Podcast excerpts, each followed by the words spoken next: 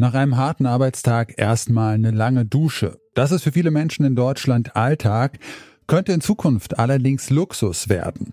Durch den Klimawandel steigen auch hierzulande die Temperaturen, es regnet weniger. Die Folgen, die spüren wir seit einigen Jahren sehr deutlich. Das Wasser wird knapper, Trockenheit und Dürre nehmen zu. Geht Deutschland also das Wasser aus? Das fragen wir uns heute. Mein Name ist Janik Köhler. Hi.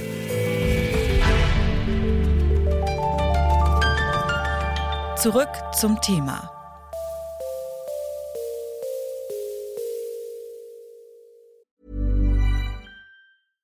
Bitte widmet eure Aufmerksamkeit unserem Werbepartner.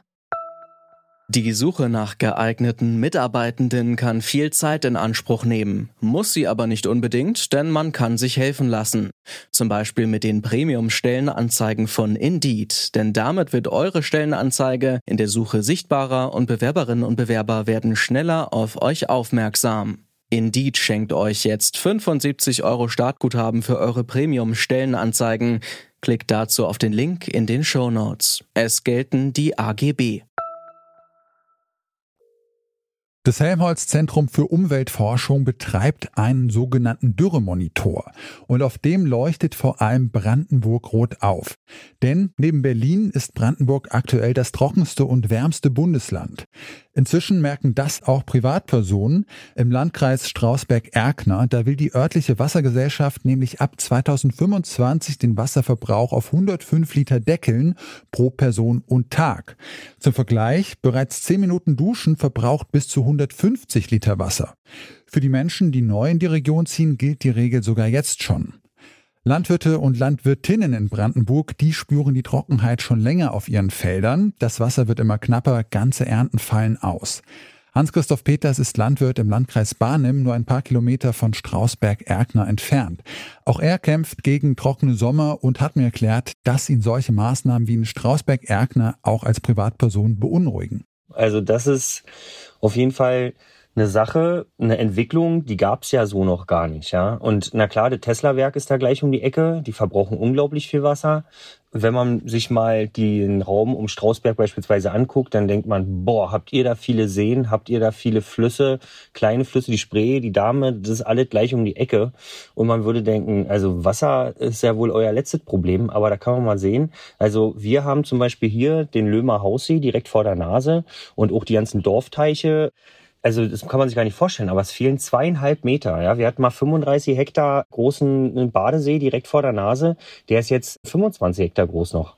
Ja, in den letzten vier Jahren.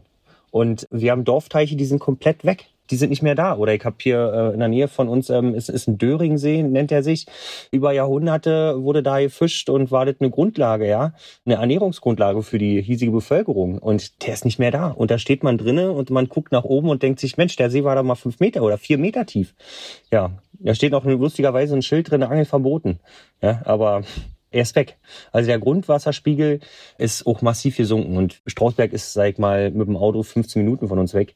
Das ist jetzt nicht so weit und naja, das betrifft hier im Grunde genommen äh, die ganze Region. Und umso, umso sandiger der Boden wird, umso schlimmer wird es. Also wir müssen hier richtig aufpassen. Und auch, also wenn wir die Bewässerung anmachen, ja, ist jetzt so, der Brunnen, den kannst du nicht die ganze Zeit laufen lassen. Wir müssen aufpassen, der läuft bis nicht drei Stunden und dann zieht er Wasser.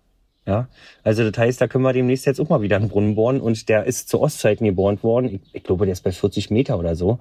Also der ist relativ tief und es reicht nicht mehr aus, die Menge, die danach kommt, ja. Also der, uns geht hier schon, äh, sag ich mal, ein bisschen die Muffe.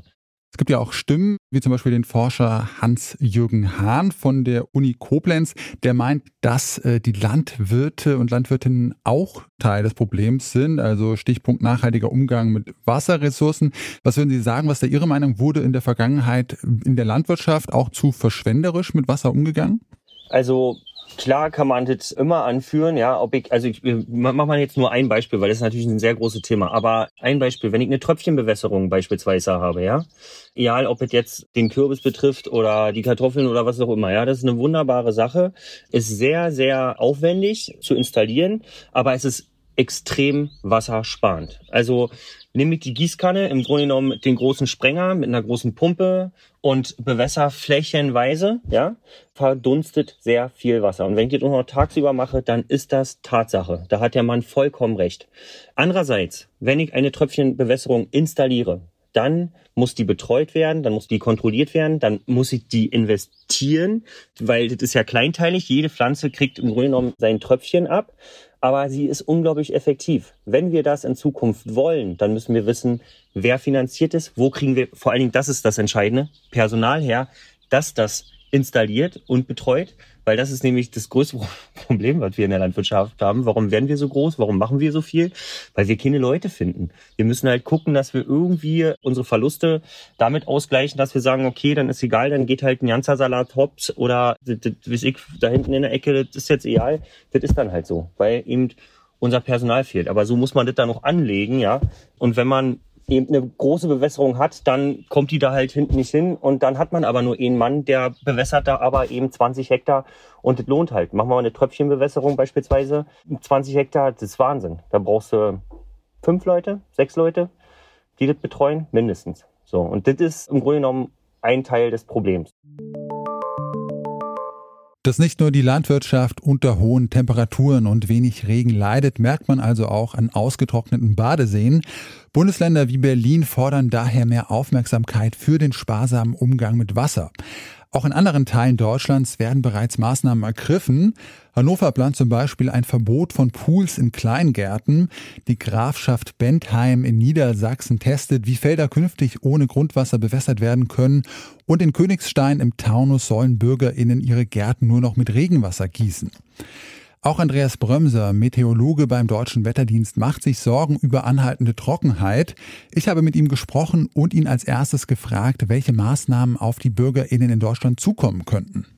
Ich kann natürlich nicht sagen, welche Maßnahmen kommen werden, aber wir gehen davon aus, dass mit fortschreitendem Klimawandel und damit fortschreitender Erwärmung diese Trocken- bis Dürreperioden häufiger werden und damit solche Maßnahmen tendenziell häufiger oder vielleicht auch schärfer ergriffen werden könnten, als es bisher der Fall war. Mhm. Deutschland ist ja eigentlich ein ja sehr wasserreiches Land. Wir leben alle in der Gewissheit eigentlich, dass Wasser immer da ist, einfach aus dem Hahn kommt. Könnte das aber was sein, was in Zukunft dann nicht mehr so selbstverständlich so ist? Also ich denke, dass die Wasservorräte durch die zunehmenden Trockenperioden knapper werden, dass die Bodenfeuchte tendenziell sinkt über Jahre hinweg betrachtet auch in den tieferen Bodenschichten. Und das dürfte dann auch dazu führen, dass die Grundwasserpegel sinken, dass dann insgesamt weniger Wasser zur Verfügung steht. Das schon.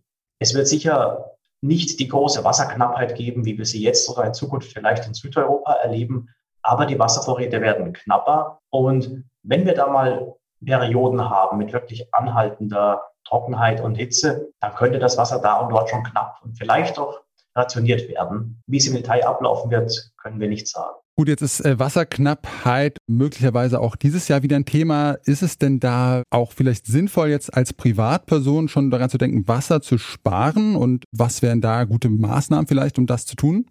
Prinzipiell ist Wassersparen natürlich eine gute Sache, damit man entsprechend die Wasserspeicher nicht zusätzlich belastet. Und Maßnahmen in die Richtung könnten vielleicht sein, wenn man einen Garten hat, dass man ja Gießen und Bewässerung zu solchen Tageszeiten macht, vor allem abends, nachts, früh morgens, dass auch möglichst viel Wasser in den Boden eindringt und möglichst wenig Wasser direkt wieder verdunstet. Ansonsten gibt es natürlich die allgemein bekannten Maßnahmen, um den Wasserverbrauch im Haushalt zu reduzieren. Darüber hinaus kann man als Privatmann, Privatfrau wahrscheinlich relativ wenig tun.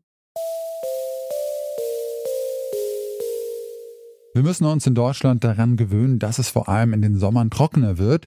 Forscher und Forscherinnen wie Andreas Brömser sagen aber auch, dass das Trinkwasser knapp wird. Das steht uns hier in Deutschland erst einmal nicht bevor. Trotzdem, lange Dürreperioden wird es hierzulande in Zukunft häufiger geben und dass die Landwirte dann ihre Anbaumethoden an die neuen Bedingungen anpassen müssen, daran führt kein Weg vorbei. Die Dusche wird uns in den nächsten Jahren aber wohl erstmal noch nicht abgestellt. Dass der Wasserverbrauch auch für Privatpersonen gedeckelt wird, das könnte aber durchaus öfter passieren. Das war's von uns für heute. An dieser Folge hier mitgearbeitet haben Esther Stephan, Annalena Hartung und Josua Gerner. Produziert wurde sie von Benjamin Zerdani. Chef vom Dienst war Toni Mese und mein Name ist Janik Köhler. Ich sag ciao und bis bald. Zurück zum Thema vom Podcast Radio Detektor FM.